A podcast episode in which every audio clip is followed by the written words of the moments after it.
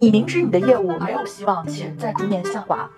你明知你账上的现金也不多了，你明知你未来的两三年还会持续亏损，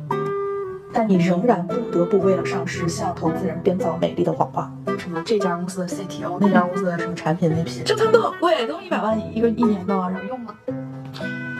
短期呢，你会觉得哇高级，长期没啥用。哦，所以他们不是为了收钱哈。然后后来弯弯绕绕，拖了各种人，才开口要死来了。大家好，我是西西。今天睡前聊天的嘉宾是我的学姐刘楠。一句话说刘楠的故事：北大毕业十四年，创办两家公司，一家估值最高时一百亿人民币，另一家创办两年，销售额突破好几亿人民币。在上一集的视频里，我复盘了毕业十年来我跟刘楠在三十岁前的十个选择。正是这十个选择，让我们人到中年的时候，身价差了一百倍。今天这一集，我想聊聊刘楠创业十年来的十个致命错误，因为我认为我们的差别并不仅仅是在前面的十个选择，而是在于人有没有走出致命错误的勇气。能走出这十个错误的人，应该会离财富更近一些的。但你也可以想想，如果知道创业要面对这么多的困难，你还会选择这条路吗？至少我不会。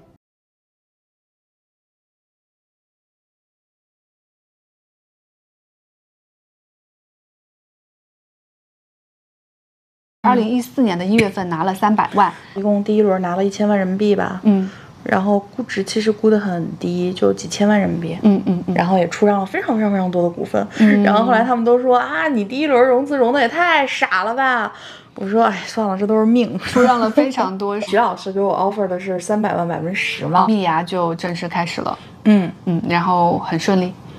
上线第一个月我们就卖了一千万，我当时计划说我们第一年卖一个亿就行了，结果第一个月就一千万了，说明那个预计预少了嘛。嗯再换句话说，我们账上钱不够了。嗯，因为你是需要钱去进货再去周转的嘛。我就先把车抵押了。二零一四年三月份上线，然后我们六月份就融到了 A 轮，嗯，A 轮就直接估值一个亿美金了，嗯，从三千万人民币估值到一个亿美金估值，涨了二十多倍吧， A 轮拿了多少？两千万美元。嗯去红杉办公室谈的，嗯然后谈出来的时候，紧张的自己把自己车在车库里刮了。哦，这我再算两千万美元一个亿多呀，嗯怎么花呀？然后我就先是把车剐了，在车库里就剐了，嗯，开到路边儿，停在路边儿不敢开了。那年你三十岁，嗯嗯，三十岁，这还是很兴奋的，对吧？茫然、兴奋、紧张，然后激动，就是你知道你一只脚迈入了一个正儿八经的商业世界，嗯，然后但你很清楚自己还没有做好准备。没有做好准备，有给你带来一些麻烦吗？很多呀，我们拿到钱了之后，一夜之间，一是冒了非常多竞争对手，嗯，然后我，然后办公室又很快不够用了，反正你最 hold 不住的，好多，就每件事儿都 hold 不住。搬了个办公室，能坐一千人，我心里想，我天呐，我们到什么时候才能坐够坐满一千人嗯那啊？嗯一个工位是三平米嘛，相当于三千平，对吧？对，五十四万一个月的办公室，竞争对手开始那个黑你的网站，嗯然后还有人派了那个卧底过来，嗯从我们的那个系统里把我们所有供应商名单都导走了。早期有一个，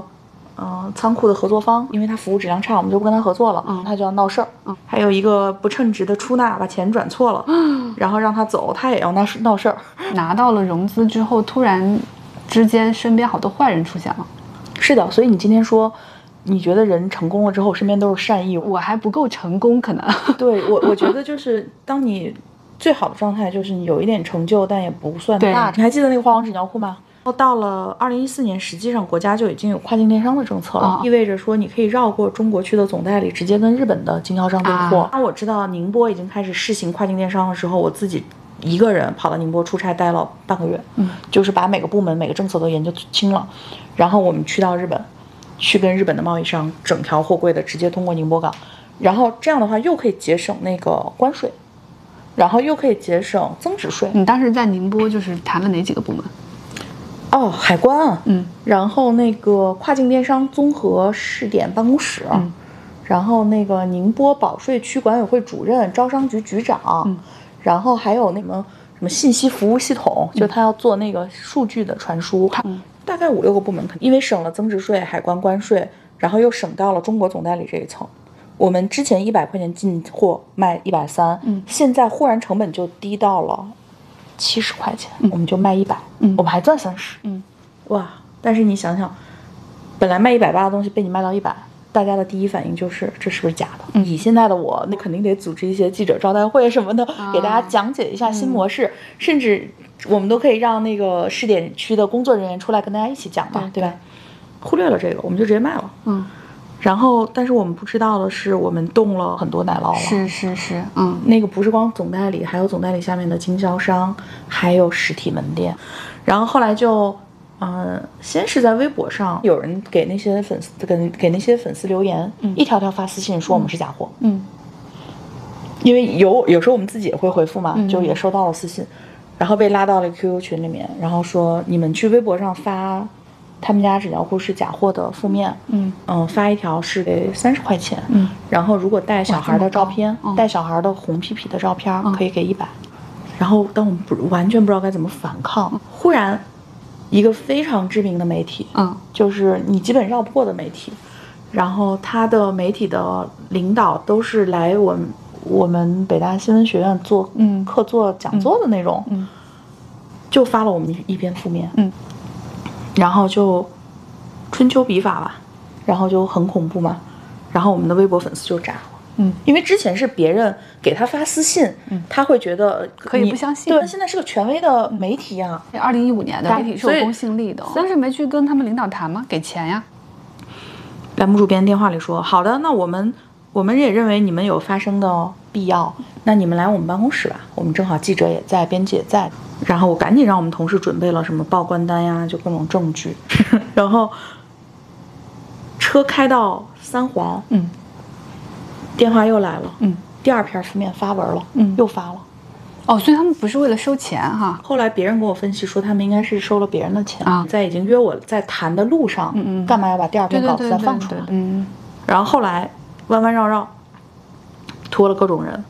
才开口要四百万。不是说我四百万不发你负面，而是说，哦，那你们这么创新的模式，你们应该跟公众说明呀。你们不说明呢，大家自然会误解了。这样我们正好有这种报道优秀企业的一些广告合作案例，你来谈一下吧。我当时就挺崩溃的，我我不知道该怎么办。我是我蜜现芽在的直接开播了创始人，这个事儿就最后怎么扛过去呢？他们可能扛不住了，因为呃，他们会觉得他们明明是正品给我们供货嘛，嗯嗯嗯这个渠道被污蔑的话，嗯嗯大家又会烧到他们，所以他们自发的在微博上发公告，嗯嗯说蜜芽出售的什么。什么哦小绿芽的浮石碗是正品，哦蜜芽出售的什么什么是正品，所以出来一波供应商替我们说话的。哦我现在来反推这件事儿，我这是一个非常有，呃，商业呃成熟度的操盘。嗯嗯就是电商其实做大了开放平台模式，其实你是很难管控假货的，很新的一种商业模式杀出来了，先拍你一巴掌，嗯然后给自己团队留时间去研究你的模式。啊，现在看来就是这么简单，你们并没有死，我们没有死，而且嗯我们做了一个事情，就是，呃，我们就给用户来公布我们下一批到宁波港的货轮，哦哦哦，从那个集装箱号到什么海关开箱，就基本上在微博上搞直播，啊就是货轮现在出港了，嗯嗯嗯发一条，嗯嗯嗯附附个照片儿，货轮现在到港了，货轮在报关，柜子卸下来了，明天可以卖了。然后明天早上我们这批货不是本来卖一百吗？嗯，我们再给大家折让十块钱，你们自己用你就知道是真的了。嗯嗯搞了场促销，嗯让用户特别满意。嗯别人黑我们，对我们伤害最大的其实是对创始人心态。嗯我后来就知道了，他冲着的就是创始人的心态和团队会不会乱。嗯所以以后再遇到类似的事儿，你首先要做的是自己心态要贼强。嗯，所以这件事情是不是促成了你之后越来越多的站到了台前？嗯，你这么说，我觉得是有道理的。嗯，当时被网暴了吗？非常多人骂，嗯，删评论都删不过来，最后也不删了。嗯，现在你越来越多的站到前面的时候，你其实要随时做好这种准备嘛。这最后不是一个技术上的什么你站在台前就能解决的，它最后是一个道上面的，就是你的心态。尤其是最近钟薛高也好，然后今天那个今天是做刀的那个叫张什么全，嗯，对张小泉，对，嗯就是就就成为了大家嗯情绪的一个出口，因对为我骂一个品牌是没事儿的，因为现在有一些大家都知道的事儿，我不能骂。嗯，杀一个企业家祭天。嗯创始人有时候在自命不凡的时候，也容易说出一些让嗯别人听了之后嗯心里不舒服的话。你作为创始人，你不能随心所欲的表达。你那么一一一一波之后，后面的创业算是顺利了。创业哪有顺利的时候？有些例子，有一阵儿投资人觉得你一个小姑娘创业也没有什么电商经验，嗯你得多招点高管。嗯所以我们当时就跟收盲盒儿一样的，嗯到处集高管，嗯，什么这家公司的 CTO，那家公司的什么产品 VP，、有用吗？这些嗯人都好贵啊！我为什么对年薪百万没有概念了？啊因为我太快就开始给别人开出年薪百万了，嗯，就他们都很贵，都一百万一个一年的，然后有用吗？短期呢你会觉得哇高级，长期没啥用。你是唯一创始人，你没有合伙人，嗯所以这个时候可能高管很重要。上学的时候，我肯定是对职业有想象，我我老觉得那种高管出来的人超牛，但其实我现在工作了很多年之后，我会觉得草台班子一起出来的人其实是最牛最的。你要相信你自己，是的你要相信你自己的土方法。 管理书上写的东西啊，就是或者说一些大规模就出来的东西，它它就不一定不一定，嗯是的，就有一阵儿我在组织上是很不自信的，因为来了一些大公司的高管，然后他们。嗯，又没有磨合的很好。大公司太多嗯公司了，嗯亚马逊的嗯中国区 VP 啊，什么唯品会的 VP 嗯啊，京东的 VP，就太多好多这种。就是我有阵儿很很那个很痛苦，就是我怎么用不好人家这些大公司的高管，嗯然后以及我为什么用不好这些看上去就很强的男的。我就是专门去商学院学组织管理，嗯嗯，看了好多书，当老板真的好痛苦啊。我在长长江商学院上一个班儿嘛，然后同学来我公司组参观，嗯，然后参观完之后说，哎，那你最近有什么困惑？我们同学之间互相帮助。我说我管不好男高管咋办？然后他说，男高管有什么管不好的？我们都管不好女高管，你赶紧给我们介绍介绍，你这儿全是女高管，你怎么管好的？嗯。我一下恍然大悟，嗯，我在过去三年里面一直折磨的是我为什么管不好男高管，但我忽略了自己非常擅长管好女高管。所以你更擅长管女高管的原因是然后他们对于权责，就比如说两很个清晰啊，对，就比如两个人中间有一块模糊地带，嗯，女高管是那谁干都行，你干得过来你干吧，对对对这他俩会商量着对噻，，男高管是我一定是我的，清清晰晰嗯我后来发现，就是用好女高管以及用好，呃，就是比较呃初级的员工是我的优势。我最近这几年在用人上，我自己挺满意的。嗯，你对女性会特别敏感，而且你自己经历过就初级就是那到那个高级的比如说再到就是什么那种大公司的对高管，就你你也没有经历过，我没有经历过，就是我其实对职场的理解是很初级的，嗯，你要相信你的管理方式，只要特别对跟你核心的那帮人，他他们是相信你的，你们是自成一体的，就是的 OK。特别同意，反正就是那种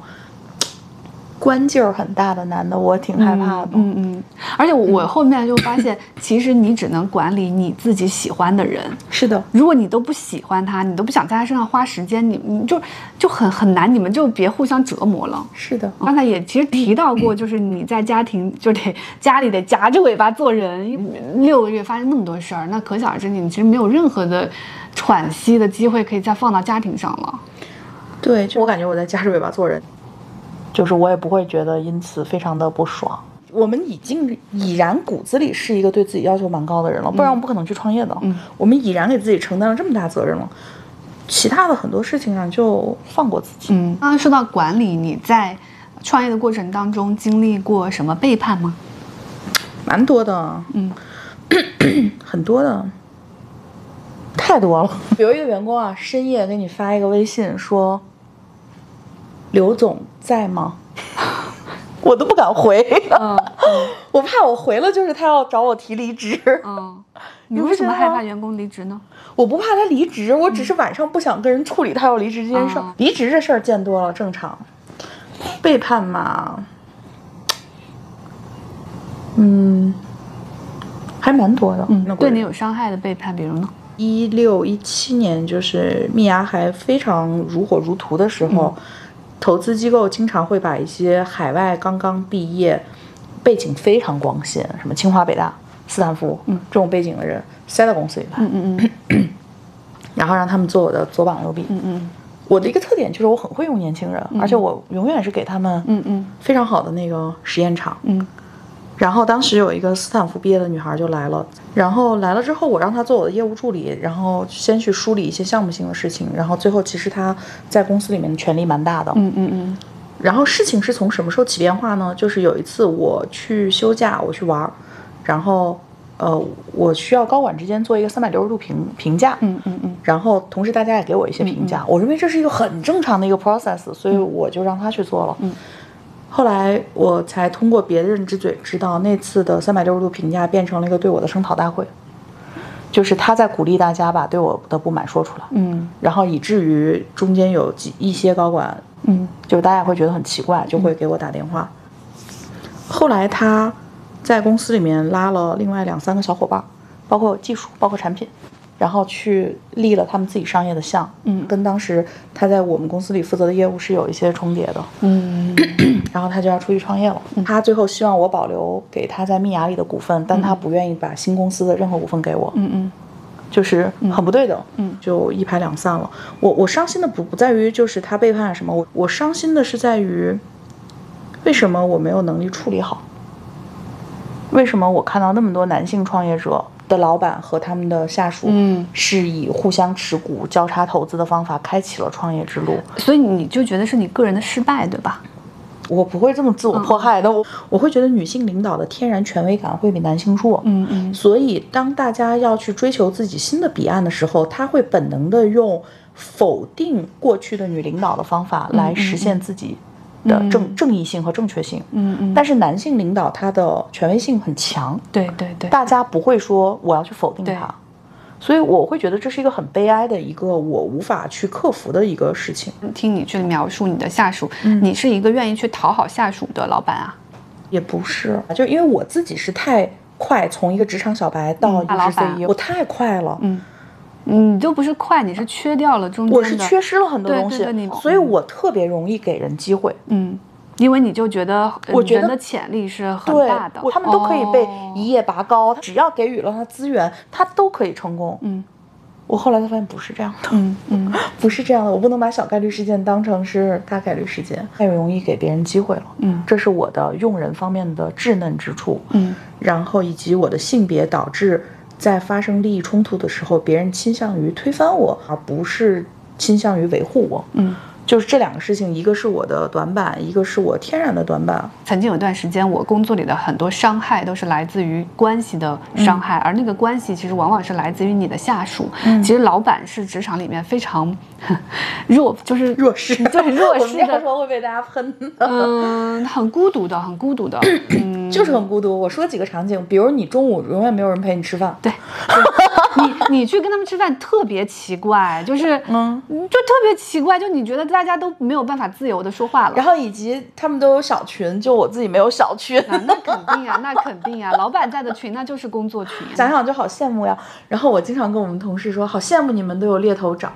嗯，对对 对对没有猎头对对找我嗯因为我是早期加入了一个创业公司，我基本上没有干过执行啊，但我又没有经历过任任何的管理训练，因嗯为我没有在大公司待过。第一次你接到离职那天，我第一次一个晚上没睡觉，就是我会觉得完蛋了，我好失败。我到后面有可能你的同事跟你。提离职是他也哭你也哭，他俩都觉得你们俩的关系太痛苦受不了了，因为嗯有毒。是你越用情感去管理呢，你越会受到伤害。我上了一些管理特别入门的课，但其中有一句话叫“你要首先分清楚人和职位”。我们的眼中，首先不应该是那个具体的人，而是这个岗位他要求怎么样。嗯，那我要负责的还是这个岗位，而不是这个人。过了一段时间，你就慢慢的划清了你们俩之间的界限，嗯你就知道，就别人吃饭的时候，你不要主动过去，嗯，因为就是你们的权利就是不平等的，这个不平等是你没有办法去就解决的，或者对，所以蜜芽发展到最它最高光的时刻是什么时刻？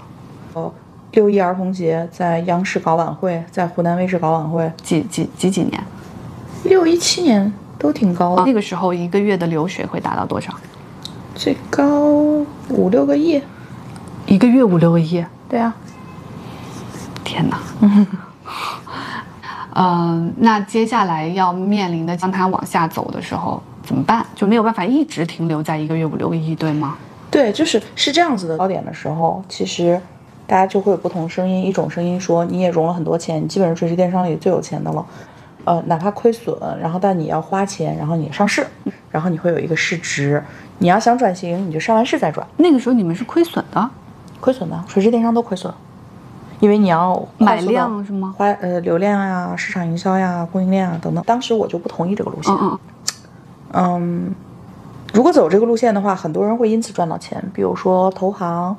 嗯、券商，然后律师事务所、会计事务所嗯嗯嗯， 都会赚到钱。这都是卖水的人呀，对啊，但是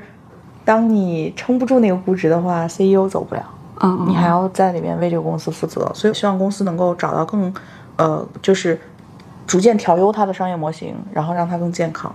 所以我们当时就尝试了好多方向。一八到一九年的话，有一个方向跑出来了，就是会员电商，连续两年都盈利的。嗯，有一个月五六个亿收入的，它年亏损的规范围大概是多少？啊、哦哦哦呃，十个点以内。嗯，其实是很有希望把它的商业模式，就是再通过比如说成本对控制啊、利润，然后把它调出来的。我们内部第一是关于上不上市这嗯个事儿，其实是有争论的。然后我当时决定不上市，实际是折损了一个跟我配合的蛮好的 CFO 的。它肯定会走啊，因为不上市，它的出路在哪儿呢？我没有意识到这点， 因为上市了，它就套现走人了呀。对当时你觉得所有的人都应该是公司利益优先，这是理所当然、天经地义的。对，嗯。但是我现在想想，我仍然不后悔，因为如果我那个时候上市了，我现在大概率就是一个估值很低迷的，然后可能也不几太敢块，钱， 嗯，应该也不太敢转型的， 嗯，上市公司老板吧。转型就意味着你一定要亏损，但是你有每个季度的报表都得好看。对，垂直电商的 CEO 我觉得都挺厉害的，然后也上了那么多市，聚美优品、嗯四库、云集、蘑菇街，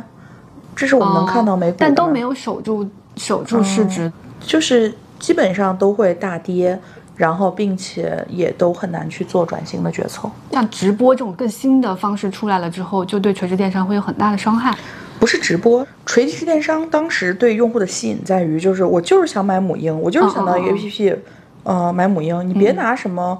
油盐酱醋茶的干扰我。嗯嗯。所以其实不是大平台打败垂直电商，是算法。哦，嗯，蒋凡在淘宝手淘时代干的最大的一个功劳是算法，对对，他让对淘宝对对对千人千面了。其实淘宝对我来说就已经是个垂直电商了。是的，嗯就只要你是一直在点击母婴的商品，嗯你基本就是垂直电商。对然后再包括像小红书、抖音，他们这样内容平台也是。你你，所以你会发现垂直内容平台也活不下去了。哦所以无论是宝宝树也好，包括军事的铁血网也好，垂直内容平台在过去两三年也都示威了。办法让垂直这个事儿没有意义了。嗯，是的，你用滑动点击决定你你的垂直了，嗯嗯是垂直电商自己的时代过去了。嗯。然后你什么时候意识到就是垂直电商的时代过去了？二零一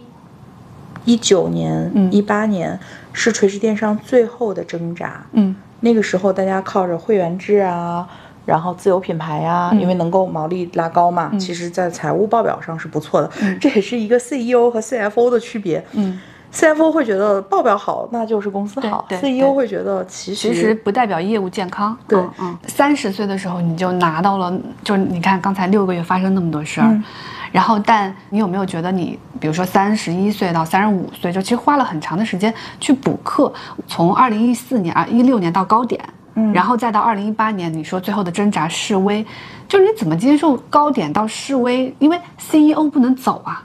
这个往下走的整个过程不痛苦吗？有两个过程，一个是你人生的过程，一个是嗯公司的过程。就是我先说公司的过程，公司的财务的收入和你销售额，它是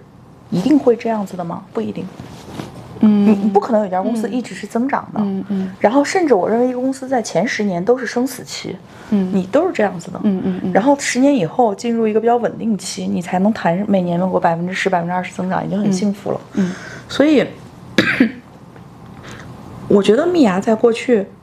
呃，第一，我们在垂直电商时代，我们完成了自己的使命；嗯第二，我们有用户支持我们，我们积攒了现金，我们积攒了用户的喜爱，嗯我们积攒了自己做呃品牌的供应链能力、设计能力等等运营能力。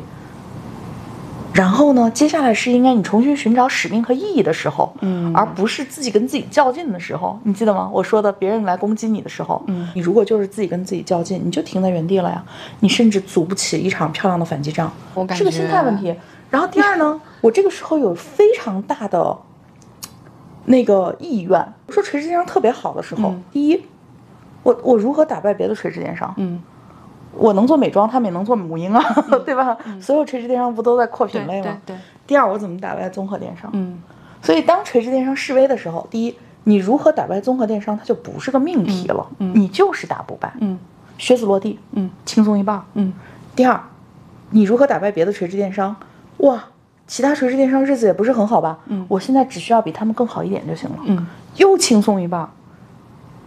是不是感觉很开阔？嗯，所以就是我当时的一个想法就是，中国的垂直电商无论上没上市，真正转型成功为品牌电商的没有一个案例。嗯。我要当这个案例。假设我是你，那个时候我觉得我有可能会选择上市，因为它体面，就是我做这个事情，我有一个完美的 ending。那是你的想象，嗯因为你的圈子里面，你对于上市公司的想象是嗯它体面，它让人幸福，它让人羡那慕。我回去跟我妈说，哎妈，我公司上市了。一一年见你妈几次？ 不是，是这样，因为我我认识太多上市公司老板了，嗯呃，我们都一个统一的感觉，就是我们很羡慕 A 轮的创业者。嗯 A 轮的创业者是最懵懂的，嗯他们觉得世界是他们的，嗯他们只需要去探囊取物，嗯就那种感觉。嗯，但是那就你是三十岁的你，到最后你会发现，融资又怎样？融资都是债务，你要还的。嗯上市又怎样？我甚至在很多上市公司老板发回来的，他们站在纽交所的那个纳斯达克那大屏底下，他们拍张照嘛，对吧？媒体会发回来，我能在他们的表情中看到痛苦。我相信我了解他们，我也跟他们很熟悉，嗯我也见过上市公司老板半年之间头发白了。嗯，我上市老板的痛苦是什么造成的？你明知你的业务没有希望，且在逐年下、可能要下滑，你明知你账上的现金也不多了，你明知你未来的两三年还会持续亏损，但你仍然不得不为了上市向投资人编造美丽的谎话，嗯说这是一个好的商业模式，你们应该投资我。嗯你明知团队高价拿的期权未来无法得到回报，嗯你仍然要跟团队说：“来呀、冲啊，跟我上市吧，我给你们发股票。”你心里不痛苦吗？啊，向全世界撒谎啊。嗯，嗯你对你自己不诚实。嗯，很多上市好像都是这样的。至少在垂直电商里面，那你怎么跟你的团队交代？你怎么跟你的投资者交代？你就是你这后面还是要做很多收尾的工作啊。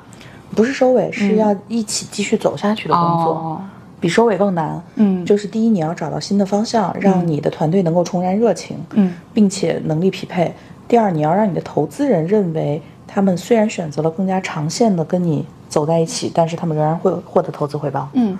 这个是你作为一个 CEO 的职责嘛？我当时给团队做了一个 汇报吧，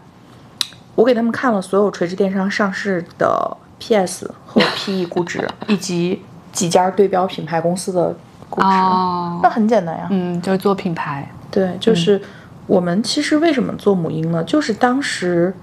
我们想去买那个美德乐的吸奶器，想去买花王的纸尿裤。嗯我们为什么想买呢？因为它好用。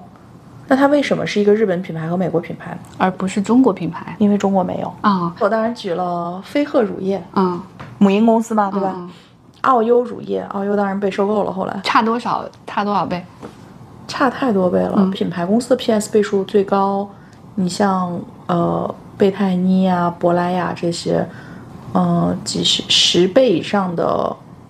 八倍、六到八倍的 PS 吧。嗯然后垂直电商最差的一倍。嗯，上市之后又一直这个股价上不去，一直很低嗯迷，PS 只有一、那怎么着呢？你在美股的话，如果股价长期低于一美元的话，是要退市的，哦有退市风险的。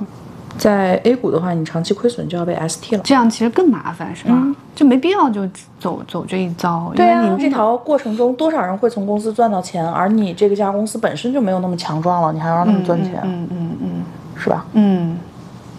是在这个过程中都是卖水的人创始人自己也想当卖水的人，啊、是吧？跟着大家一起跑嘛，最后就玩大逃杀。我们是一八一九年决定不上市的，嗯因为当时港股市场其实很好，并且很多券商都已经在，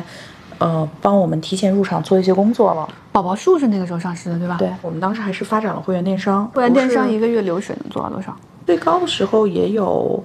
四五个亿。你可以给大家解释一下会员电商这个模式吗？比如说你买一包纸尿裤，嗯，价格是一百元，嗯，但如果你同时注册成为一个分销者，嗯你就可以再有十到二十元的佣金，嗯嗯但是分销者最希望的是你价格稳定，嗯，比如说今天有一个大主播说我要播你的纸尿裤，你平时卖一百，你今天让我九十八卖行不行？嗯，其实因为有这么多分销者，你不能九十八给他卖，嗯，所以它的价格政策没有那么灵活，它其实是一个很 to B 的一个模式。嗯，那我们现在看就是把这条路坚持走到黑的有没有成功的？嗯嗯，可能也有。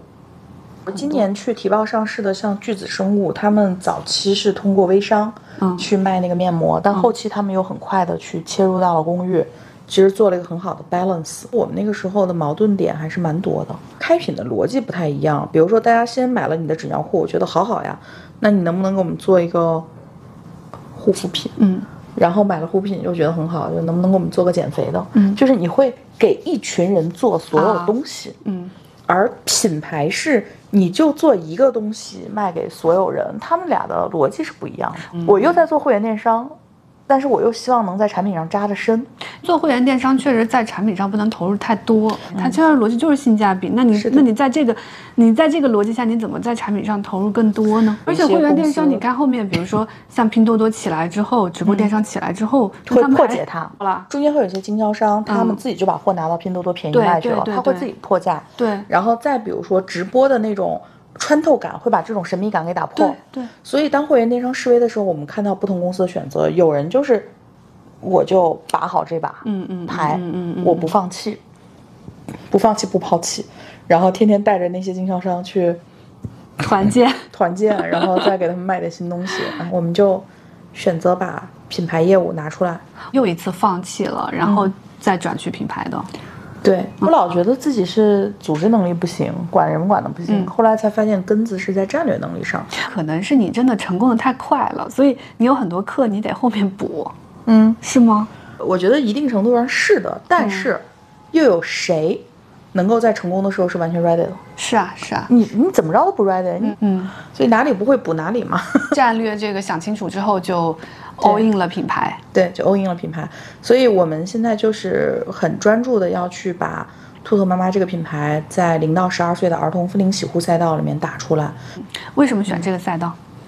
当我们再转过来做母婴品牌的时候，其实面临着特别不利的局面。啊嗯，第一，新生儿数量大幅下降。哎，二零二一年的一胎是四百八十万，嗯其他都是二胎和三胎。三胎占比已经到百分之十一了，已经没有大量的所谓的一胎的妈妈需要你教育她，然后告诉她买什么东西。我们一定要定位成快消品，她得换个孩子她她也得用啊。嗯，第二是孩子没有那么多，我们就把年龄段扩大一点，我们从零到三做到零到十二，嗯，我们做了十二岁的市场，这样的话你市场规模直接扩大四到五倍嘛。而且得是一个新赛道。所以现在我们在这个赛道里，我们重新又去定义场景和需求，比如说儿童洗面奶其实是没有这个产品的，嗯嗯，甚至一说这个产品，大家都说儿童要用洗面奶吗？我我我现在买的是涂脸的，因为涂脸的我就觉得，哎呀，他肯定要，但是洗面奶我没买。嗯就是你怎么说服我儿童需要洗面奶？嗯，三到十二岁，他上幼儿园、上小学，他如果是从外面又晒又热，一头汗，然后出去他接触的是汽车尾气、空气，他怎么不需要呢？嗯嗯只是大多数情况下，我们就用清水给他洗了。零到三岁，我给你一个很具体的场景，就是抹了防晒，但是防晒用清水是卸不掉的。嗯嗯，所以就是一个很很实用的一个需求吧。就是保守派可能会觉得儿童皮脂腺那么薄，用洗面奶会不会不好？但是你实用派的，它只是一个技术难题。转了多久了？我们从去年二零二零年开始做，嗯，两年多的时间还蛮快的。但就是刚才刚才就是正如我一开始介绍，嗯就是它已经年营收几个亿了，对吗？就可能你你太早看到了那个五六个亿一个月， 所以现嗯在一年几个亿就觉得刚起步。我们还有太多事儿要做，今年要做实验室，还要做专利的配方，还要做成分的一些研究，就感觉又在重新创业，并没有觉得很快这个事儿就能做完。嗯你你你当然是在重新创业呀，嗯，有时候也觉得挺累的，哎，又开哎，始其实有没有一种平行人生，就是你当时上市了套现了，然后你现在舒舒服服的带着女儿在顺顺义，就是那个上着上国际 summer 学校。school 对，然后也挺好的呀纯粹资本的角度来讲的话，其实蜜芽当时更好的方法是我们可以在高点的时候卖掉，嗯嗯，因为当时蛮多公司给我们伸出橄榄枝了嘛。但是你第一次创业，你不可能那么好的把节奏全都把握到的。嗯嗯你要永远能够敢于回头看自己曾经做的决策，但同时你要有继续走下去的勇气和力量呀。嗯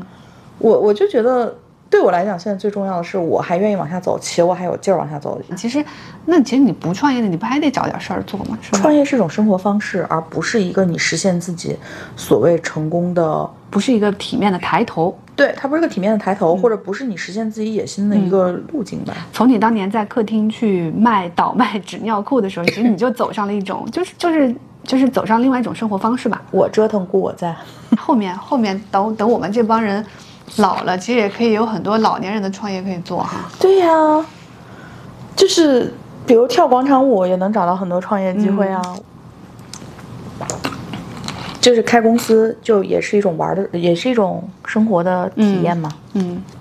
要么你天天什么 SPA 呀、按摩呀、出国旅游呀，也就那些事儿了。嗯大家知道你还很很多都是因为奇葩说哈，嗯，所以你喜欢就是被很多人知道，站在别人面前嘛。还可以。嗯，有时候自己是真的有感而发，想分享一些东西；有的时候就是因为你是个 CEO，你要嗯出去博博流量。嗯，然后现在也要学习，比如说直播带货 啊、这个直播带货有什么要学的？你对你的产品如数家珍，它的每个角色你都参与了。你现在直播一场能卖多少货？我第一场直播是卖了四千万，嗯，然后四千六百万吧。做品牌最难的地方是什么？做平台呢，是你要面面俱到，来的都是客，然后四面八方的利益要照顾到。然后做品牌感觉就是在匠人。就是在那儿钻木头。让我选，我肯定选做平台，因为它反馈很快，然后它没有什么成本。就要实业，你在没有接受就市场反馈之前，你已经投入一大坨，你的供应链、仓储、物流，对吧？全投进去了。第一，我互联网创业成本投入蛮大的，随便在北京市场上招一个技术开发，人力成本高，三五万块钱吧，嗯很厉害的全站工程师，你你开始的团队也得五个小技术开发团队，嗯嗯然后再加上产品经理、测试、互联网的经历的人再去做品牌，它不是那种一门心思闭门造车，我们在中间就会设置无数个。反馈机制，嗯我反而会觉得做品牌得到的反馈会快于做平台，平台你会快速得到一些虚假反馈，因为总有人愿意用你的产品，因为对他们来嗯讲是免费的。回到那个，就是不要用一些所谓的体面，就是去骗自己。嗯，贝索斯有一句话，我觉得说的很好，他他说在飞轮真正转起来之前，把你的手拿下来，第一批产品，你拿去让用户用，你静等着他们的评论和复购，完了，你静等，静等花开。如果我们现在决定去投放一个产品，一定前提是它的用户口碑足够好，且它的复购率足够强，嗯不然我不投放，我不去投放，我干嘛呢？改进产品。嗯，直到把我的产品改进到行业最高复购率，我嗯再去投放。你去到了一个其实最传统的这个做事儿的方式里面去了。对，嗯嗯新消费品牌最成功的标志就成就是成为一家传统消费品牌。什么叫新消费？一是创业，二是会玩互联网流量，哦哦第三会搞噱头，第四、销量飞速增长，第五能拉到一些资本。嗯，最怕的其实就是用手去动，然然后后当你不动了，以及你没有钱了，嗯你不乱折腾了，你不乱烧钱了，你没了，你不增长了。完完美日记嘛。我跟他们太熟哦了，所以不好评论。你要看看传统消费品牌，茅台不用说了，嗯嗯。旺旺集团的净利润率有百分之二十，你敢信？哦哦再比如农夫山泉，嗯五百亿的市场，五百亿的净利润，嗯，你会觉得有一个瞬间是自己完全确认到自己财务自由的吗？没有标准，嗯关键是看你选择什么样的生活方式。嗯你再有钱，你选择乱买东西。我指的是买资产啊，或者你乱创业，这不都容易败光吗？嗯但是呢，你永远很轻易的做到，觉得自己每天日子过得还挺好的。嗯对吧？所以它中间的那个范围太宽了，让自己身边的人能够幸福一点儿，然后还有一些底线思维，对吧？它然后让你知道生了病可以更好的医疗条件，嗯，然后以及嗯、你自自己真正喜欢做、想做的、用来证明自己的事情，你可以自己愿意投钱去干。嗯嗯，每个人都有自己特别愿意花钱的地方，也有自己特别抠门儿的地方。嗯我在买衣服上特别抠门儿，嗯，我感觉就是你就是做消费品吧，你看过那些供应链，对你就哎呀啥都不想 买。尤其看过那么多上市公司的财报，你就知道他们毛利多少，你根本就不想买。包括化妆品，我也买的很少，嗯就尤其那种贵价化看妆品。看那个营营销费 用，那些瑞士的最贵价的护肤品背后的工厂、研发实验室我都去过，嗯就那样， 买也行，不买也行。但我很愿意在住的酒店，然后包括这种服务性的上面去花费，我会愿意包一个直升飞机去看那个风景。嗯你是一个富婆，那富婆的孩子这件事情对孩子有什么影响那我们这代是没有得到财商教育的，啊？我我们这一代明明自己心里面就是在成长过程中知道钱能够干很多美好的事儿，但是就还要嗯压抑着还要压抑，还要做出自己清高的样子，嗯就很别扭。然后，所以我我现在教育孩子，我会很去给他公平的去说出，嗯，这个很贵，嗯，然后这个一个能买这个十个，嗯然后让他自己做选择。他有一次问我要五块钱零花钱，我说我不给你，他说为啥？我说太少了，我给你五百吧。他一个月就把它花完了。嗯，他怎么花完呢？他请小朋友吃东西，嗯他享受了他的大姐大的感觉，嗯嗯嗯然后他发现原来这些朋友只是酒肉朋友，嗯，就是。只是因为他请客，所以愿意跟他在一起玩儿，所以他瞬间就对这种友情没有什么执念了。嗯我我觉得这五百花的好值啊！如嗯果如果她今天是一个二十五岁的姑娘，你要让她明白这一刻，你可能要花五十万，嗯而不是五百块。嗯，你创立的这个品牌“兔头妈妈”，兔头是来自于你女儿，对吧？嗯，你用你女儿的名字创立了一个品牌，但你重新创业，公司都在杭州，嗯就你跟她就更加的分离。，对，嗯对，就是这怎么办呢？最美的那些爱情的诗啊，什么嗯都发生在分离的时候，所以最伟大的母爱都是发生在不得已的时 候。所以，呃，所以，所以你觉放得，过自己吧，你就想分离的招儿呗，比如说密集育儿，嗯， 然后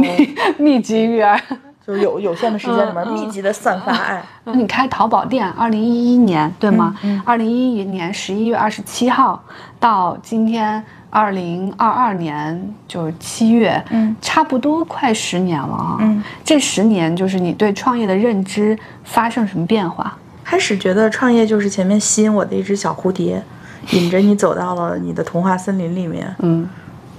走着走着，你会发现森林变黑了，然后周围都是黑乎乎的，脚底也是泥泞的，但是你凭着惯性还在往前走。然后再到后面，你会发现前面还是有亮光的，嗯然后那个亮光带给你力量，你愿意继续往前走。现在我会发现，没有森林，也没有黑暗，也没有亮光，你始终就是在你的心里在走，你是在自己修炼。嗯，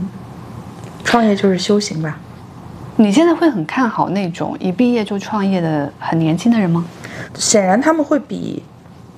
考公或者说进到大公司的年轻人受到更多社会的毒打和锻炼，嗯但是这对他们是好还是不好，不好说。嗯，那你怎么看现在年轻人都去考公呢？理解他们吧， 理解并祝福。就是民营企业你会让你的女儿考公吗？听他自己的选择吧。嗯。但是他现在脑袋瓜里想的都是创业。嗯，十年，你对呃名气、地位、钱这些的看法发生什么变化吗？嗯，有一些就行，没有也行。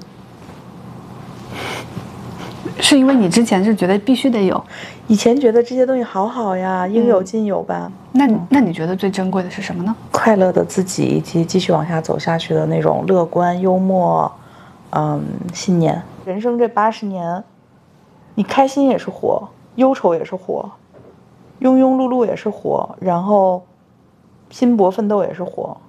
你也不可能说我拼搏六十年，我躺二十年，对吧？你这个账最后算不清的，你不知道什么是你的最优解，是你最划算的人生，你只能每一天都觉得自己挺开心的，就挺好的。嗯那敲钟就意味着就让别人记住这个瞬间吧，但是敲钟之后的人生就是我自己的，让别人记住了美好的瞬间，你觉得别人自真的己独自承受痛苦。对啊？而且别人真的在乎吗？嗯，不在乎。嗯是的，事实上，刘楠很快找到了业务上的新方向。